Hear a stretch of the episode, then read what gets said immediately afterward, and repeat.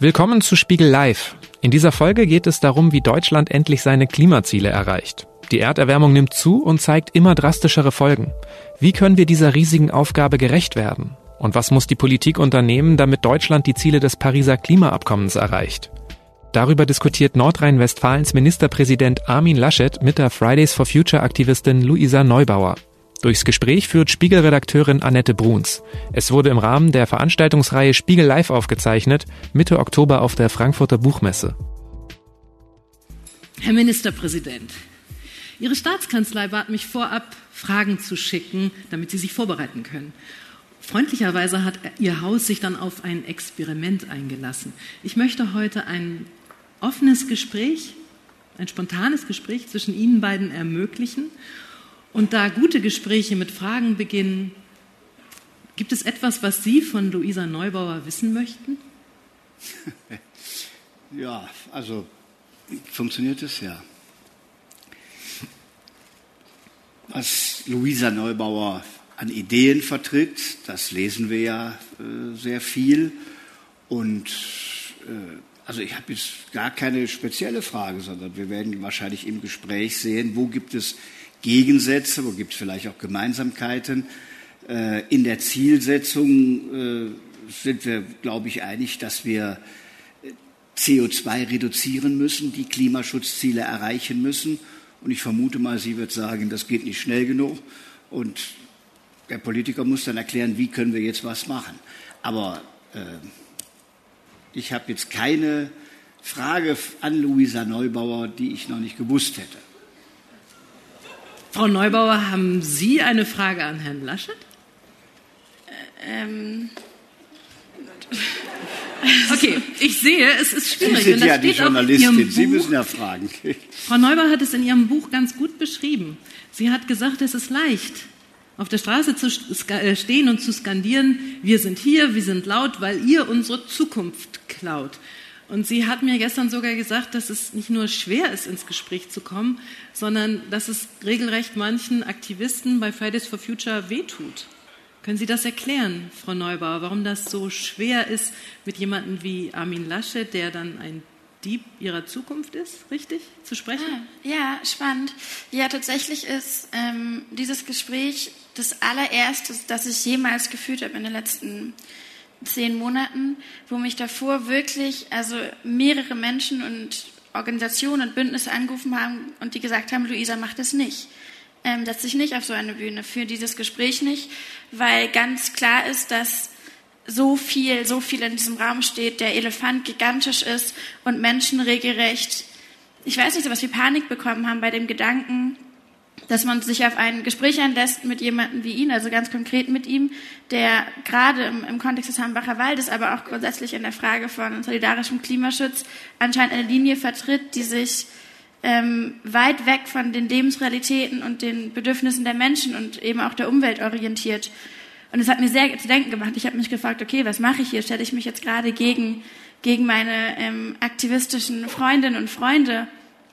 Und wir haben uns darauf geeinigt oder darauf verständigt, dass ich, ähm, dass wir uns davor viel austauschen und ich ähm, mir ganz, ganz viel anhöre, was da im Raum steht. Aber ich fand es bemerkenswert und ich habe mich gefragt, an welcher Stelle ähm, es dazu gekommen ist, dass Menschen einen solchen Groll gegen sie und ihre Politik hegen, der, der scheinbar unüberwindbar scheint und auch durch Gespräche anscheinend nicht mehr aufzulösen ist in der Wahrnehmung von vielen. Wussten Sie das, Herr Laschet? Nein, ich, bin ja auch viel im Land unterwegs und sehe das auch nicht so. Ich bin jetzt zwei Jahre Ministerpräsident, seit Juni 2017. Ich komme aus einem Land, das ein Kohleland ist. Wir haben 2018 das Ende der Steinkohle begangen, die Förderung der Steinkohle nach 200 Jahren und bin in einen Konflikt hineingekommen, äh, wo meine Vorgänger entschieden hatten, 2016, also bevor ich ins Amt kam, der Hambacher Forst soll abgeholzt werden.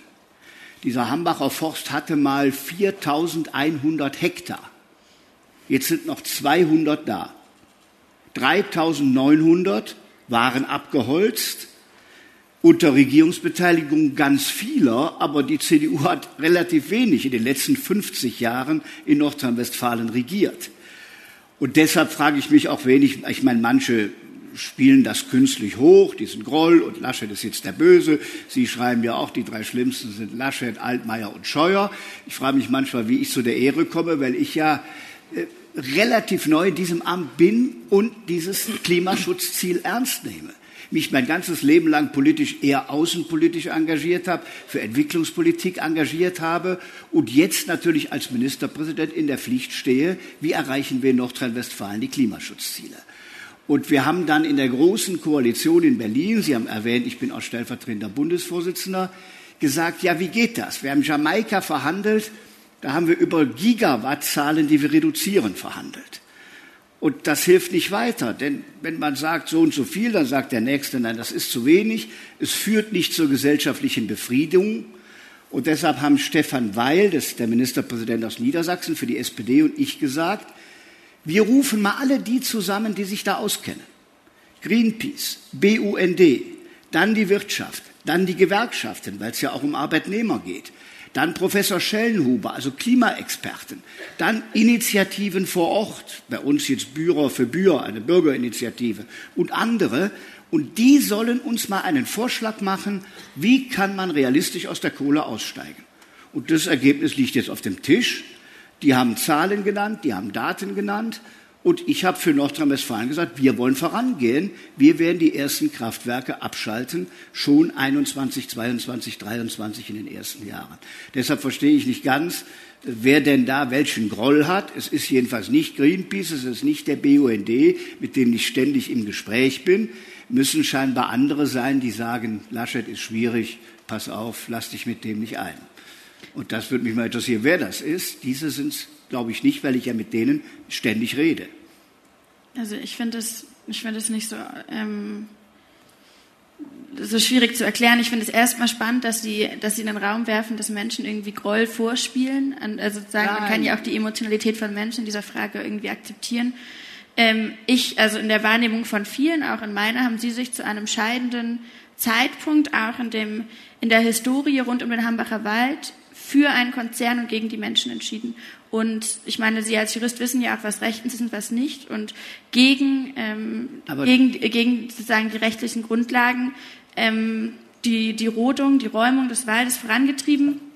Und ganz klar, zumindest in der Außenwahrnehmung Hand in Hand mit RWE, eine Konzernpolitik betrieben. Und jetzt sagen zum Beispiel auch Akteure wie der BUND, da bräuchte es eigentlich mal einen Untersuchungsausschuss und da wäre auch meine Frage an Sie, wie Sie dazu stehen. Also wenn es da nichts gibt, was Sie irgendwie konkret problematisch finden, dann würde ja auch zum Beispiel gar nichts dagegen sprechen, würde man das mal Aber vernünftig detailliert aufklären. Naja, anscheinend gibt es, also es gibt ganz viele Menschen, die wirklich die, also die, die krassesten Vorwürfe gegen sie haben. Wenn man das aus dem Weg räumen wäre, wäre ja der einfachste Schritt zu sagen, man klärt es vernünftig, transparent Aber auf. Es wäre nicht schlecht, wenn Sie konkret sagen, wer hat welchen Vorwurf gegen mich. Ich habe Ihnen gerade die Geschichte beschrieben.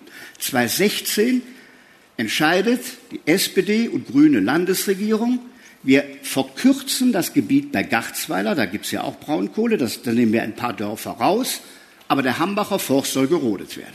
So, das wird gemacht. Dann gibt es Folgeentscheidungen und dann komme ich ins Amt. 2017, Juni.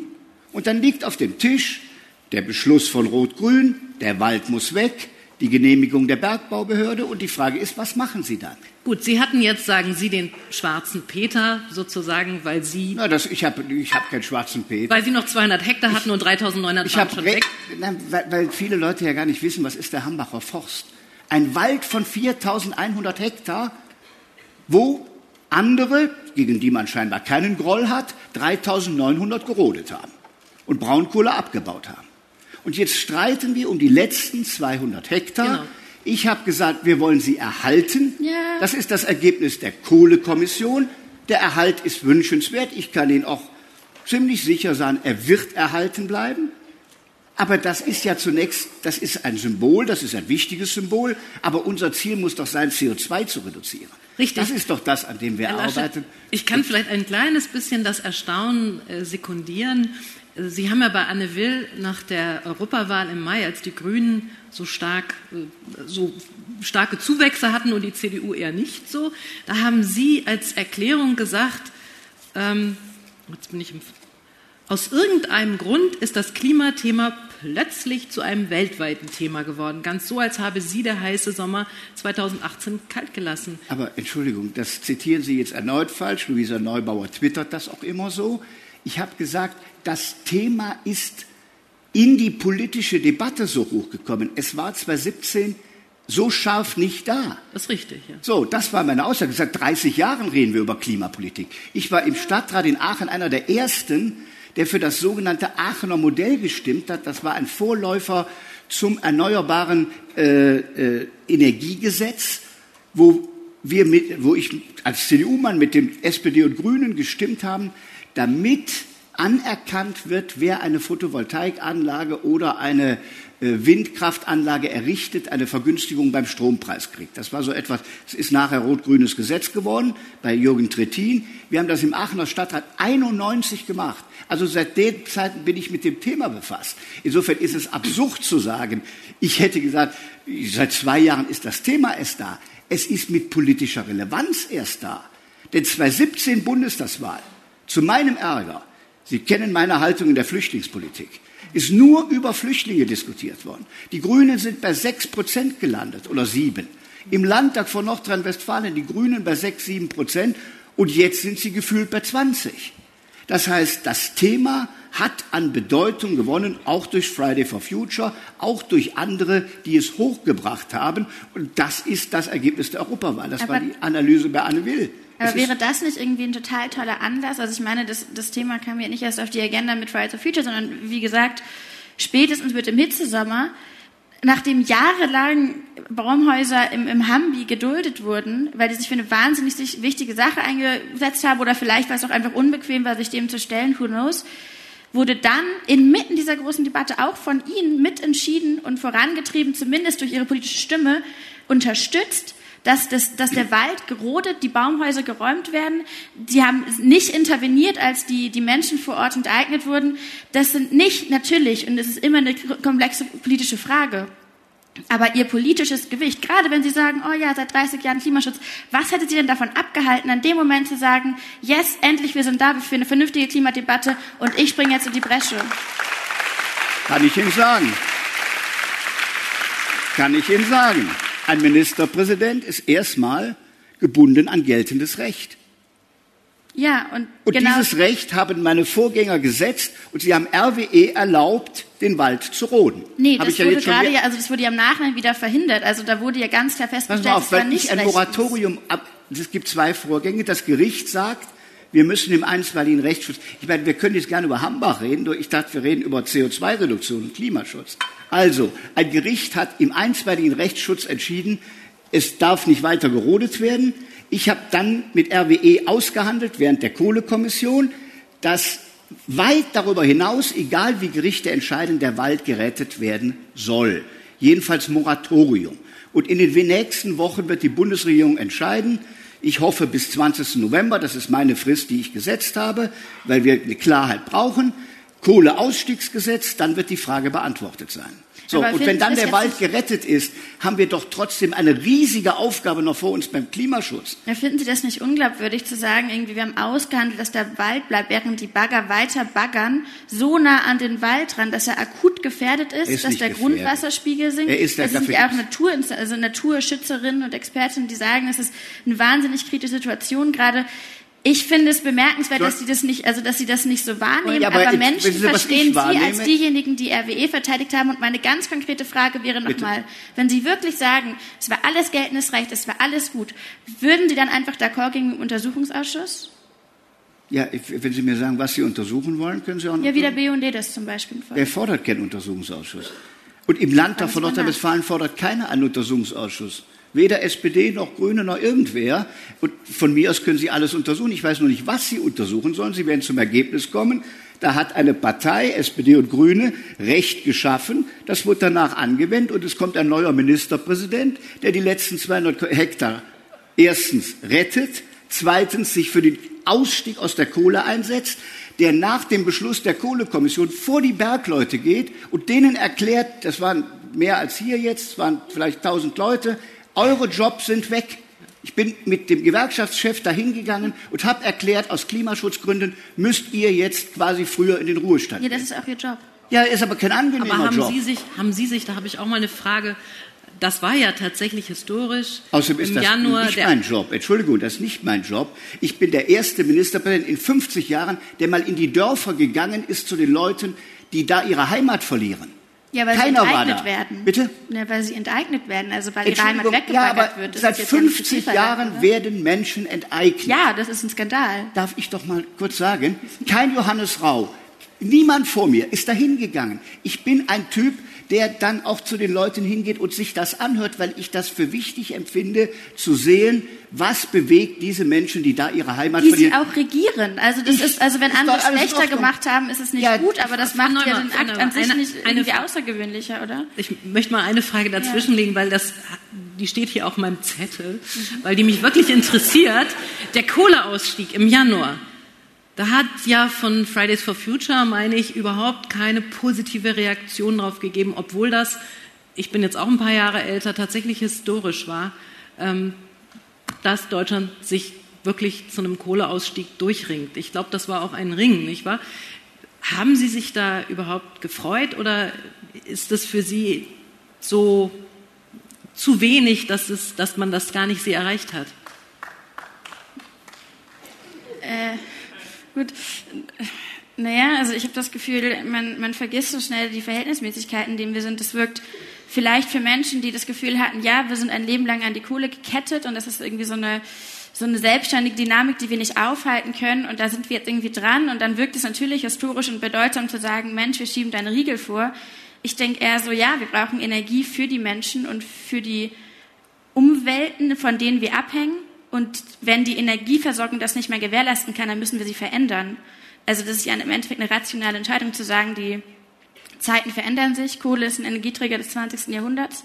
Wir sind notwendigerweise auch, weil, weil das Klima uns gerade erklärt, wie viel Mist wir gebaut haben, an einem anderen Punkt mittlerweile. Ähm, ich finde es, also das ist eine rationale Entscheidung, dann zu sagen, okay, wir verändern Energieversorgungssysteme in der Art und Weise, dass sie noch immer für die Menschen, für die Umwelten, für die Ökosysteme funktionieren können und nicht gegen uns wirken, wo wir doch diese Systeme erstmals ins Leben gerufen haben, in den Raum gesetzt haben. Das kann man jetzt irgendwie zelebrieren als was Einzigartiges. Ich fände es fatal, das in der Art und Weise wahrzunehmen, weil es einfach eine logische politische Entscheidung ist. Das Problem ist halt mit dem, mit dem Kohleausstieg 2038, dass sich das in, in so einer in einer Logik von Machtkonstellation innerhalb der Kohlebranche verliert, losgelöst von der eigentlichen Frage, und die ist halt, wie Deutschland Paris einhalten kann, wie wir es gewährleisten können, als Teil einer internationalen Gemeinschaft Ziele einzuhalten. Und wenn das nicht zusammenpasst, stellt sich halt die Frage, was das noch für ein Erfolg ist, wenn das große Ganze aus den Augen verliert wird. Und hinzu kommt natürlich, ja. und also, das große Ganze, Sie haben ja naja, vielleicht um das noch kurz zu Ende Ja. zu führen. Also man hätte seit 30 Jahren viel machen müssen, hat man nicht gemacht. Und ich sehe gerade die große Gefahr, dass jeder, jeder Zentimeter, der vorangegangen wird, irgendwie mit so einer Erwartungshaltung einherkommt, dass es jetzt der große Erfolg ist. Sorry Leute, das ist ein anstrengendes Jahrhundert. Das wird total, es wird total mühsam. Und da muss man sich auch keine Illusionen machen. Und natürlich ist alles hart umkämpft. Und ich will nicht, also ich war ja auch in der Kohlekommission kurz und habe gesprochen, aber Klar, das kann man schönreden, das kann man vereinfachen, das ist immer anstrengend, das ist nun mal Politik, aber das ist halt die Herausforderung, die die Zeit an uns stellt. Wer als Politiker oder Politikerin, wer als Firmenchef oder Entscheidungsträgerin in diesem Land darauf keinen Bock hat, sich mit diesen Themen zu befassen, dann macht es nicht, aber dann lasst es andere machen, weil das steht gerade unweigerlich auf der To-Do-Liste von Leuten, die in der Macht sind. Herr Sie wollen ja, dass Nordrhein-Westfalen jetzt tatsächlich einen totalen Paradigmenwechsel vornimmt und Vorreiter wird beim Klimaschutz. Mir scheint es ein bisschen, dass Sie ein Kopf-an-Kopf-Rennen sich gerade liefern mit Ihrem bayerischen Amtskollegen Markus Söder, der ja auch sagt, Bayern, an Bayern Nee. sollen wir lernen, wie der Klimaschutz geht. Sammeln Sie Klimapunkte fürs Kanz Nein. Kanzleramt? Ach, das war Quatsch. Der Markus Söder, der kann das verbal artikulieren. Bei uns muss es gemacht werden. Bei uns sind die Menschen, die ihren Job verlieren. Bei uns sind die stromintensiven Industrien, die sagen, okay, wir steigen jetzt aus, aber sagt uns, wo bekommen wir den Strom her für die Stahlindustrie, für die Aluminiumindustrie, mhm. für die chemische Industrie. Und die wo kommt er denn her? Wo kommt er denn her? Ja, die brauchen wir übrigens alle auch, wenn der Klimawandel erfolgreich sein will. Jedes Windrad, das irgendwo steht, wird aus Stahl hergestellt. So, jetzt kann man sagen, dann soll der halt in Indien hergestellt werden. Ist unsere Klimabilanz besser. Es hilft aber dem Weltklima nicht. Also, Deshalb, oder? Naja, ich meinte nur, wenn Deutschland so weitermacht, dann wird es bei uns bald überhaupt keine Windräder mehr geben. Ja, jetzt mal eins nach dem anderen. Die Frage ist, wollen wir ins Zeitalter der regenerativen Energien? Dazu brauchen wir Windräder.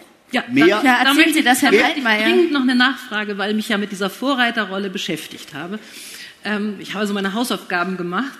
Ich möchte einfach noch nachfragen, Ihr Landesverband Windenergie sagt aber, dass gerade in Nordrhein-Westfalen der Ausbau zum Stopp gekommen ist und dass das auch ja, daran liegen würde, dass Ihre Regierung, Ihre schwarz-gelbe Regierung, ganz ähnlich übrigens wie die von Herrn Söder, einen wahnsinnig weiten Mindestabstand ja, zu Siedlungen definiert hat, nämlich 1500 ja, Meter. Die, Wie okay, können Sie denn, wo wollen Sie denn ja, jetzt noch in einem dicht besiedelten Land noch Windräder hinstellen? Bitte schön.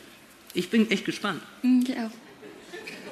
Auf die Frage kann ich auch antworten. Wir waren aber gerade, ich komme auch darauf zurück, bei der prinzipiellen Frage, wollen wir, mehr, wollen wir mehr Windenergie in Deutschland haben? Die Antwort wahrscheinlich bei jedem Ja werden wir brauchen. 65 Prozent bis 2030 ist das Ziel für regenerative ja. Energien, wenn wir aussteigen. Ja. So, jetzt ist die Frage, wo werden diese Windräder hergestellt? Stahl. Jetzt kann man sagen, unsere Klimabilanz wird besser, wenn wir ThyssenKrupp nicht mehr haben. Wenn es kein Stahlwerk mehr gibt, ist unsere Klimabilanz besser. Dann wird das Stahl in China hergestellt, in Indien hergestellt und dann hergebracht. Das ist aber eine Welt. Ich frage jetzt ja nicht, wo es hergestellt wird, wo, Doch, sondern wo es hingestellt Nein, werden soll. Wir waren gerade bei der Frage, ich finde das nicht so lustig, wir waren gerade bei der Frage, wo wird es hergestellt? Wo kommt, wir waren ja. noch beim Ausstieg und bei chemischer Industrie, Aluminium und Stahlindustrie. Ja. So, da ist die Grundsatzfrage, wollen wir noch Stahlindustrie in Deutschland haben, ja oder nein? Wenn wir sie nicht mehr haben wollen, ist es besser für die Klimabilanz. Wenn wir sie haben wollen, wird CO2 ausgestoßen, aber ich glaube unter besseren Bedingungen als anderswo in der Welt. Und wir arbeiten jetzt an grünem Stahl mit der Wasserstofftechnologie, diese alte Verbindung von Eisen, Erz und Kohle abzuschaffen und dann mit Wasserstoff Stahl CO2-frei herzustellen. Ambitiöses Ziel, setzen wir jetzt drauf. So, jetzt fragen Sie, wo stehen denn die meisten Windräder? Sie brechen bundesweit ein, weil die Ausschreibungsverfahren schlecht sind und man ausgeschrieben hat, aber auch die sich mitbewerben konnten, die keine Baugenehmigung haben. Deshalb haben wir in ganz Deutschland, haben wir schon bei Jamaika diskutiert, von dem hohen Windradstand einen totalen Einbruch im Jahre 2017, 2018, 2019. Auch in Nordrhein-Westfalen. Aber der Einbruch dort ist so wie in ganz Deutschland. Die These, dass das bei uns wegen irgendwelcher Abstände äh, größer ist, stimmt einfach nicht. Naja, aber die Abstände sind schon ziemlich. Sie sind größer, weil auch auf Nachbarn Rücksicht genommen wird. Aber es ändert an der Zahl doch nichts. Wir haben mehr Zuwachs als das ganze Land Baden-Württemberg mit einem grünen Ministerpräsidenten. Also es immer so parteipolitisch. Ja, Zuwachs, Sie wissen, wie das mit Prozenten sind. Wenn Sie von 30 noch drei dazu haben oder zwei Baden, von 32. Baden-Württemberg hat gar nichts. Hessen hat so gut wie gar nichts. Also es ist keine parteipolitische Frage. Wir wollen da mehr und Sie werden sehen, wir werden auch bei uns gehen, gehen Sie denn, Gut, dann frage ich noch eine letzte Frage dazu. Sie haben 1500 Meter definiert als schwarz-gelb. Das ist wirklich im Bundesschnitt sehr hoch, dieser Abstand. Im äh, Klimapaketgesetz sind jetzt 1000 Meter ja. vereinbart. Gehen Sie dann runter auf 1000 Meter? Sehen, das werden wir hinkriegen, aber da, daran hängt diese Frage nicht. Diese Frage hängt, die hängt, dann wäre es ja nur bei uns so und bei allen anderen 15 wird es hochgehen. Es ist eine Frage, dass das Bundeswirtschaftsministerium über Jahre die Ausschreibungen falsch gemacht hat und die Windbranche in ganz Deutschland eingebrochen ist. Das ist das Problem. Das sind zwei und das muss man jetzt korrigieren. Das liegt aber nicht an den 1000, sondern wer kriegt, das wird ja versteigert. Sie wissen, da gibt es ja so Wettbewerbe. Und da haben sich, konnten sich Bürgerparks bewerben, die zwar dann den Zuschlag gekriegt haben, aber keine Baugenehmigung hatten. Und wir müssen das eng zusammenführen, dass die, die bauen wollen, bauen können. Das ist jetzt das Kunststück, an dem der Herr Bundeswirtschaftsminister arbeitet. Erklären Sie das auch genauso, Herrn Altmaier? Weil der klar, Anschein ist ja, dass weiß alle das sagen, auch. Sie wollen das Wirtschaftsministerium er ist ja auch weiß Herr das Altmaier. auch. Er weiß Ah. das auch. Es ist bei allen der Wille da, das jetzt zu korrigieren. Mhm. Es hat jahrelang Zuwachs gegeben. Ist auch nicht lustig. Es hat Jahre Zuwachs gegeben. Wir haben bei Jamaika zusammengesessen. Ich habe das mit Simone Peter da verhandelt. Da war klar, dass, man hat das genannt, es gibt einen Fadenriss jetzt. Dieser Fadenriss gefährdet alle Arbeitsplätze in der Windbranche, die keine Windräder mehr bauen, weil das einbricht. Sie haben- so, das ist ein Phänomen, das hat mit Nordrhein-Westfalen und diesen Abständen fürs Sauerland nichts Nee, aber es hat ganz klar was mit einer christlich-demokratischen Politik zu tun, die ganz klar hunderttausende Jobs in der Windbranche mal eben aus dem Fenster wirft, aber dann natürlich ähm, die, die Kohlearbeitsplätze irgendwie in einer ganz anderen? Wertigkeit zelebriert. Und es sagen zum Beispiel Volker Quaschning, ein führender Experte in regenerativen Energien, sagt auch mit der Entscheidung in NRW, aber vor allem in der, in der altmeierschen Politik, in der, in der Windfrage, steigt Deutschland gerade aus der Windbranche aus. Ich finde es bemerkenswert, wie Sie dann sozusagen sagen, ja, wir müssen es mehr machen, aber wo ist denn das? Aber wo sieht man das denn? Wie kann es sein, dass Deutschland, das sind auch Fahrtabhängigkeiten übrigens, über Jahre hinweg sukzessiv die Windenergie praktisch äh, in der Art und Weise terrorisiert, dass man es auch nicht mal so eben korrigieren kann. Jetzt sitze ich da auf einem Podium mit dem Chef von der ENBW, der sagt, wir gehen mit unseren Windrädern in die Türkei, weil wir die in Deutschland nicht mehr bauen können. Was ist das für eine Politik? Darf ich mal sagen? Was, was mich stört, wir kritisieren uns ja gegenseitig, Ja, ja. Ist, dass Sie das immer parteipolitisch selektiv benennen. Der Peter Altmaier ist seit zwei Jahren Wirtschaftsminister. Davor war es ein Sozialdemokrat. Sie nennen das christdemokratisch. Bei mir im Land regieren 17 Jahre Grüne und Sozialdemokraten, die sind engstens mit der Kohle verknüpft seit 50 Jahren. Minimum 50 Jahre. Alles SPD und Grüne.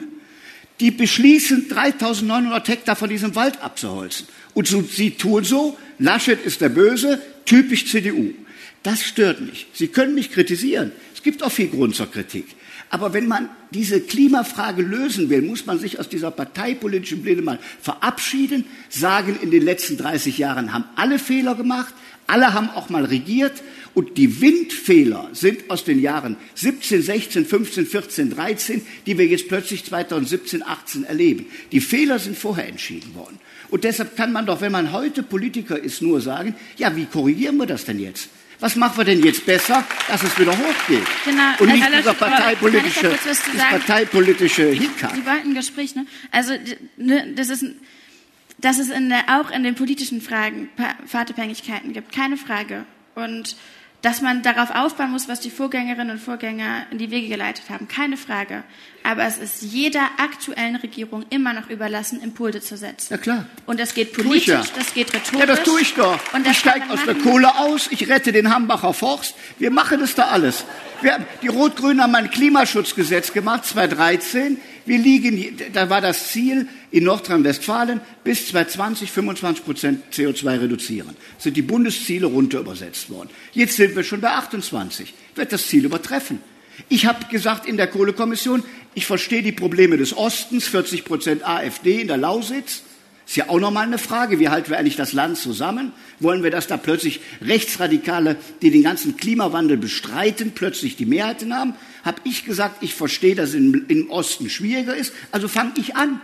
21, 22, 23, ein Block nach dem anderen steht genau fest, wo Braunkohlekraftwerke abgeschaltet werden. Kommen Jetzt kann man immer sagen, ist nicht genug, aber zu sagen, wir tun jetzt gerade nichts, ist auch falsch. Kommen wir noch mal aufs Große. Ich glaube, das liegt auch an der Frage des Blickwinkels. Unsere Veranstaltung Entschuldigung, heißt das- ja, also kann ich einmal mal ganz kurz das äh, Frau Neubauer, absurd, oder? Ihre, diese Veranstaltung heißt Klimakrise, wie können wir der Aufgabe gerecht werden? Als ich Ihr Buch gelesen habe, hat sich mir immer das Wort Klimakatastrophe äh, aufgedrängt. Und ich habe mich gefragt, wie Sie das überhaupt geschafft haben, sich immerzu mit Untergangsszenarien zu beschäftigen und wie Sie das aushalten. Ja, das ist eine berechtigte Frage. Ich finde, keiner sollte es aushalten, aber wir sind in eine Welt reingewachsen, wo wir das anscheinend aushalten müssen, weil sie kommen. Wir haben uns die Szenarien nicht ausgedacht, wir haben überlegt, was ist realistisch. Wir haben zum Beispiel uns gefragt, wir sind in Hamburg aufgewachsen, wie wird Hamburg einmal aussehen 2050? Da haben wir uns nicht hingesetzt und geträumt, sondern wir haben uns den letzten Klimaschutzreport der Stadt durchgelesen und die Prognosen, die daraus abgeleitet werden.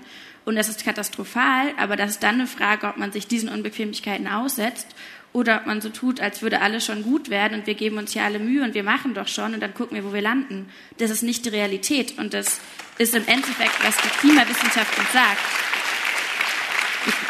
Ich glaube, Herr Laschet, das ist eben auch so ein bisschen so ein Konflikt zwischen Jung und Alt. Sie haben selbst drei Kinder. Ich habe, ähm, die ähm, sind wenig älter als Luisa Neubauer.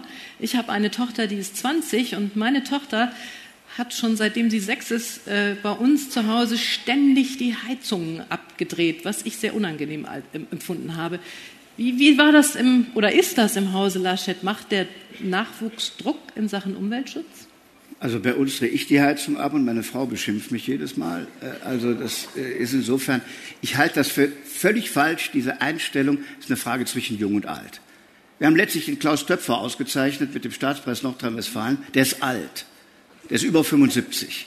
Der ist trotzdem beim Klimathema einer, der seit Jahren es vorantreibt. Und ich kenne zig Junge, die das Thema überhaupt nicht interessiert, die eher rechten Sprüche nachlaufen und den Klimawandel bestreiten. Also wenn wir einmal, wenn wir einmal dazu kommen, und dann ist es auch keine Frage männlich oder weiblich. Ich kann Ihnen Frauen schildern, auch ältere Frauen, die eine Menge Unsinn erzählen.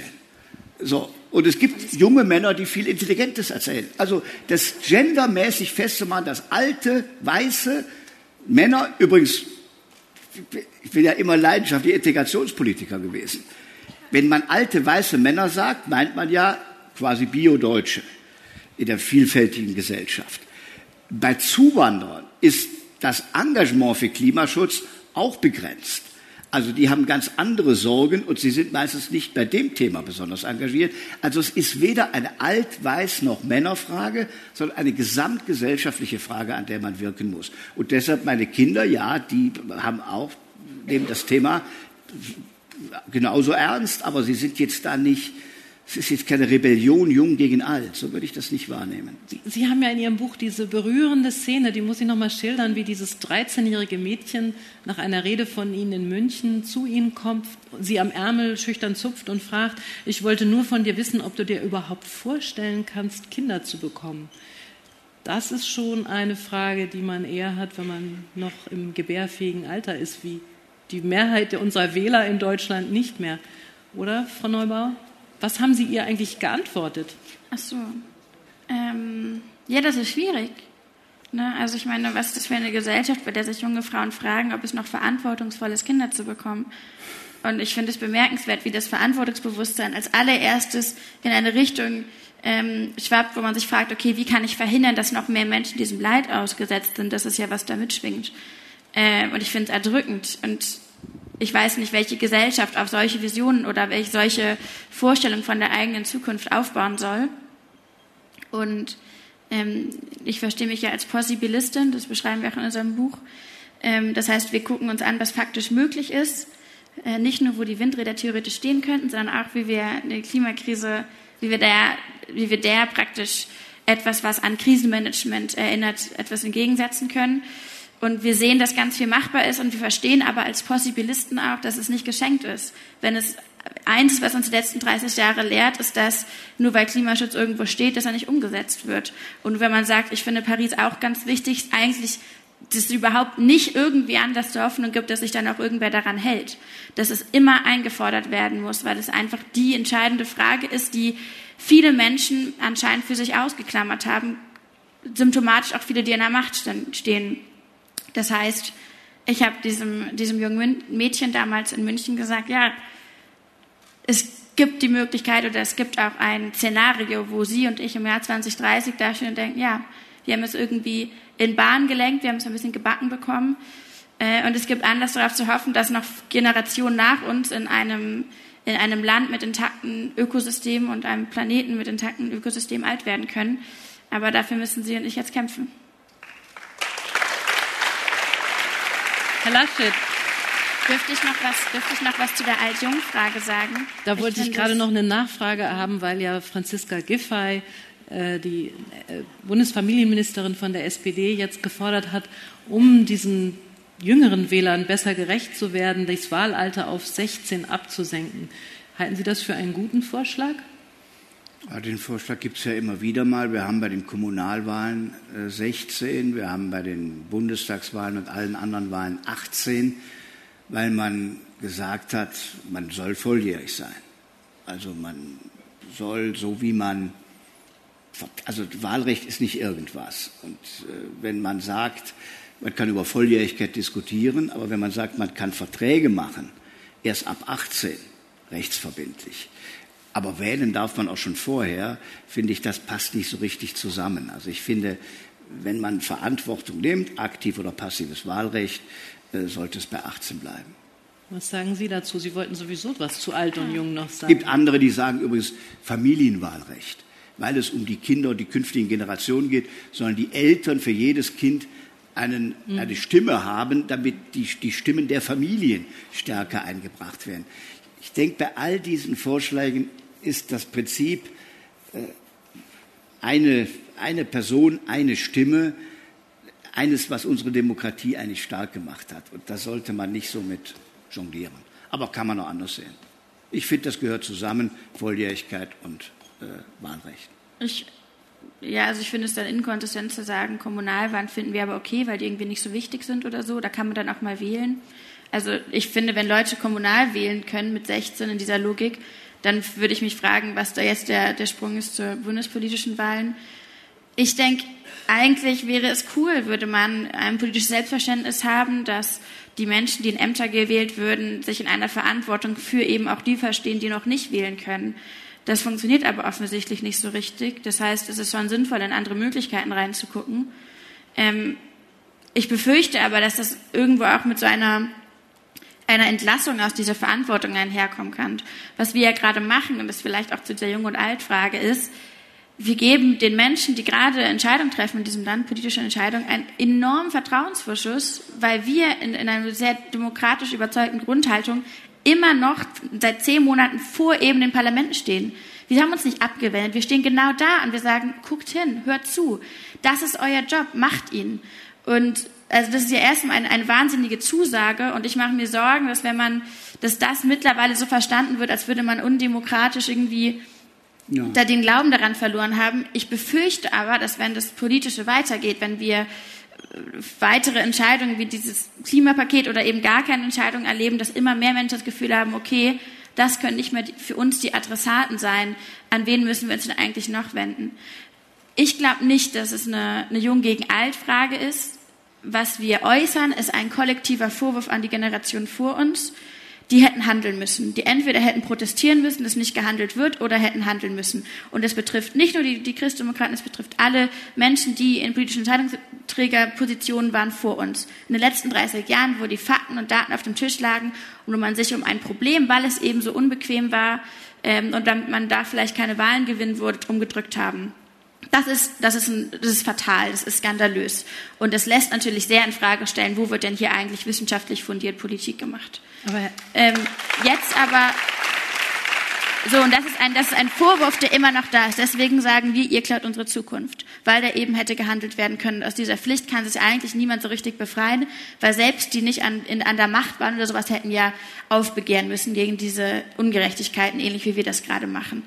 Und jetzt aber, und das ist ja der, der Punkt, wo wir das aufbrechen, entlassen wir die Menschen nicht aus ihrer Verantwortung, sagen, sondern schlagen diese Brücken und sagen, okay, dann macht es bitte jetzt und macht es richtig und tut nicht so, als würdet ihr mit einem Klimapaket gerade die Welt gerettet haben, wo ganz klar ist, die Wissenschaft sagt, damit wird Paris nicht eingehalten werden. Das ist inkonsistent. Das heißt, da stehen wir fordernd da und erwarten, dass diese Verantwortung, die so lange, lange, lange Jahre einfach schlichtweg ignoriert wurde, eingehalten wird. Trotzdem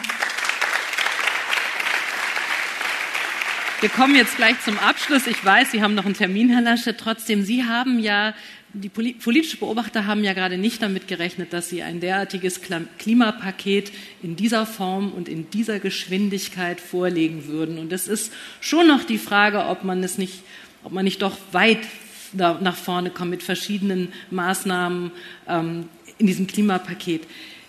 Hat hat Ihnen da eigentlich äh, der Protest auf der Straße von äh, Fridays for Future Aktivisten Beine gemacht? Naja, das war jetzt die Bundesregierung, die das gemacht hat. Und ich glaube, dass in der Tat äh, der Protest zum Tempo gedrängt hat. Also ich bin nicht sicher, ob man, Sie sagen, das ist nicht weitgehend genug, verstehe ich, aber dass man überhaupt erstmals in die Bereiche Wohnen und Verkehr hinein ebenfalls Klimaschutzziele bringt. Wir haben das eigentlich nur bei Energie gemacht. Übrigens bei Energie auch alle Ziele erreicht, die für Energie vorgegeben waren. Aber der Rest, der Verkehr, das Wohnen hat gar nichts gemacht. Zero, seit 30 Jahren. Bitte? Ja, Tempolimit. Also, wir machen, man muss ja immer über die Wirkung nachdenken. So, man hat eine. Also, es, also ich, in Nordrhein-Westfalen können Sie relativ wenig rasen, weil Sie noch im Stau stehen. Also das mit dem Rasen ist so eine Sache.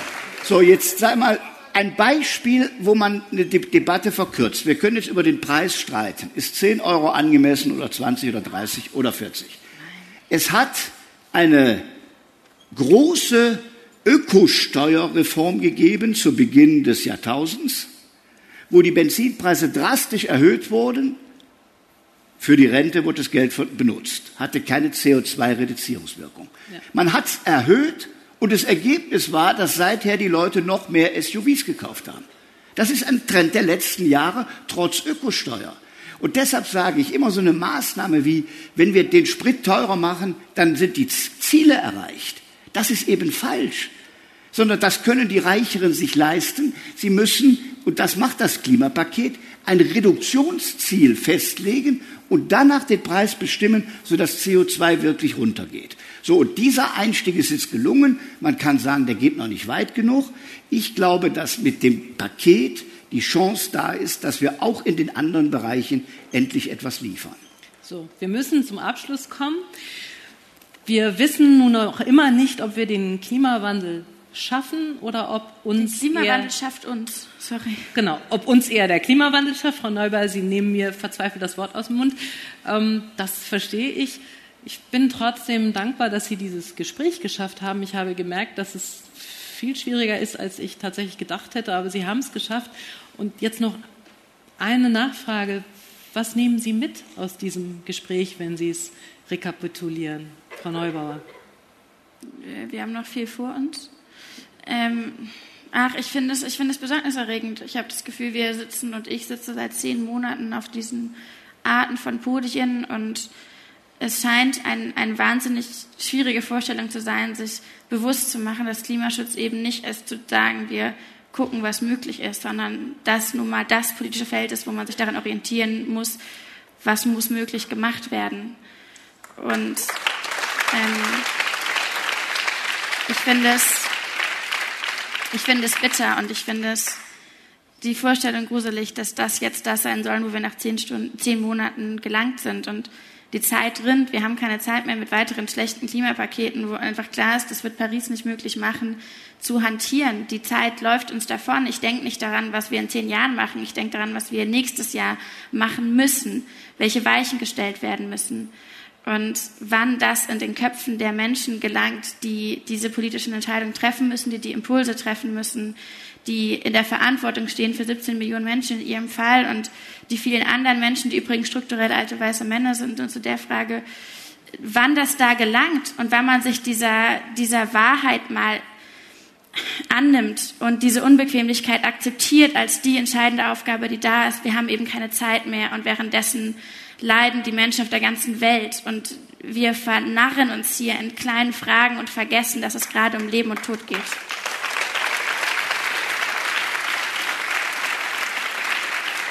Das war jetzt etwas, etwas hoffnungslos, aber ehrlich. Wie ist es bei Ihnen, Herr Laschet? Haben Sie was mitgenommen? Also wir bräuchten jetzt eigentlich eine weitere Stunde, um dann mal zu sagen, was müsste denn jetzt als nächstes wo passieren? Ich teile zum Beispiel die also wir müssen in Deutschland mehr machen, auf jeden Fall. Aber ich glaube, in dem Buch oder woanders haben Sie auch mal gesagt, dass wir das international stärker machen müssen. Ich glaube, wir brauchen auch eine Klimaaußenpolitik, wo auch die ganz großen Emittenten wie Russland, Russland hat jetzt gerade Paris unterschrieben, China, die USA steigen aus und machen gerade das glatte Gegenteil, dass wir da nicht nur über Sicherheitsfragen, sondern auch eben über Klimafragen international diskutieren. Das wäre jetzt so ein paar Dinge, die wir noch in die Zukunft machen könnten. Was wir hier machen müssten, müssten wir auch noch mal genau klären. Was würden Sie jetzt anders machen als die Akteure? Mehr Tempo, ja, verstehe ich, aber man muss dann bei jedem Thema natürlich sagen, wie kriegen wir das hin? Tempolimit könnte man beschließen, aber das wird es auch nicht lösen. Fragen Sie die Profis, fragen Sie Herrn Quaschning, die wissen das alles. Das sind nicht wir, aber das sind ich? die Experten. Herrn Quaschning, Herrn Rahmstorff, Herrn Rockström, die wissen das alles. Herr Edenhofer eben. Die Menschen, die, die ja, dastehen und die Konzepte ja, haben, ja die jetzt da stehen und sagen, sorry, aber was sollen wir noch machen? Wir wissen es und man hört nicht auf uns. Doch, die sind ja der äh, Professor also, Professor Schellenhuber war ja drin in der Kohleausstiegskommission. Also, die werden ja gehört und haben ihren Einfluss. Aber ich glaube, die Debatte geht weiter. Und ich muss für mich sagen, ich habe das wirklich nochmal beeindruckt, wie Sie da die Themen auf den Punkt bringen. Ich hoffe, man konnte bei ein paar Dingen äh, heute Morgen erklären, dass es keine parteipolitische Frage ist ist auch, die einen wollen mehr, die anderen weniger, aber in der Schuldzuweisung der letzten 30 Jahre hilft uns das nicht weiter. Und da bin ich auch dankbar, dass Sie das auch mal gesagt haben.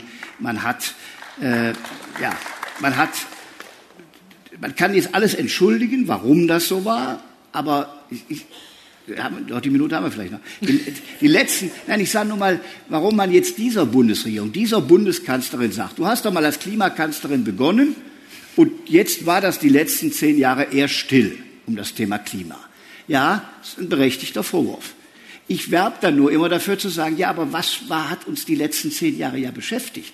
Da war plötzlich 2008, 2009 eine Weltfinanzkrise, wo wir das Risiko hatten, in eine Lage wie 1929 zu rutschen, die man bewältigt hat. Dann kam die Euro-Schuldenkrise, wo beinahe Europa auseinandergefallen wäre. Jetzt das, entschuldigen Sie doch. Bitte? Jetzt entschuldigen Sie doch, was nicht. Ja, ich, weil ich es nur erklären will. Äh, aber es, es macht es trotzdem. Trotzdem ist es ein Fehler, dass man das Klimaschutzthema nicht weitergemacht hat. Aber ich will nur erklären, mit was auch Politik dann beschäftigt war. Und das Dritte war eine Flüchtlingskrise gigantischen Ausmaßes, wo Deutschland, auch die Bundeskanzlerin, und ich habe sie dabei unterstützt, Deutschland als weltoffenes Land gehandelt, äh, erhalten hat, das eben die Grenzen nicht, wie manche wollten, dicht gemacht hat. So, das waren die großen Themen. Und deshalb keine Entschuldigung, nur das erklärt mal, wenn Sie Politiker sind, mit was Sie Tag und Nacht beschäftigt sind. Und in diesen drei, in den zehn Jahren haben die drei Themen eine ganze Menge eingenommen. Nichtsdestotrotz haben Sie recht, seit 30 Jahren weiß man es. Jetzt sind wir im Jahr 2019 und ich wünsche mir auch, dass wir jetzt alles tun, dass wir die Ziele 2030 erreichen. So, ich danke Ihnen beiden für dieses Gespräch. Ihnen einen schönen Tag auf der Buchmesse. So. Das war Spiegel Live, ein Gespräch über die Klimakrise, entstanden in Kooperation mit der Frankfurter Buchmesse und dem Tropenverlag. Wenn Sie nun Lust bekommen haben, selbst eine der Spiegel-Veranstaltungen zu besuchen, finden Sie die nächsten Termine auf spiegel-live.de. Oder abonnieren Sie einfach diesen Podcast, um künftig keine Episode zu verpassen. Spiegel Live finden Sie in allen gängigen Podcast-Apps wie Apple Podcast, Castbox oder auf Spotify. Wenn Sie uns Feedback zu diesem Podcast senden wollen, schreiben Sie einfach an podcast.spiegel.de. Und falls Sie uns auf iTunes hören, können Sie dort gerne eine Bewertung hinterlassen. So erfahren wir, was Ihnen gefällt oder was Sie stört.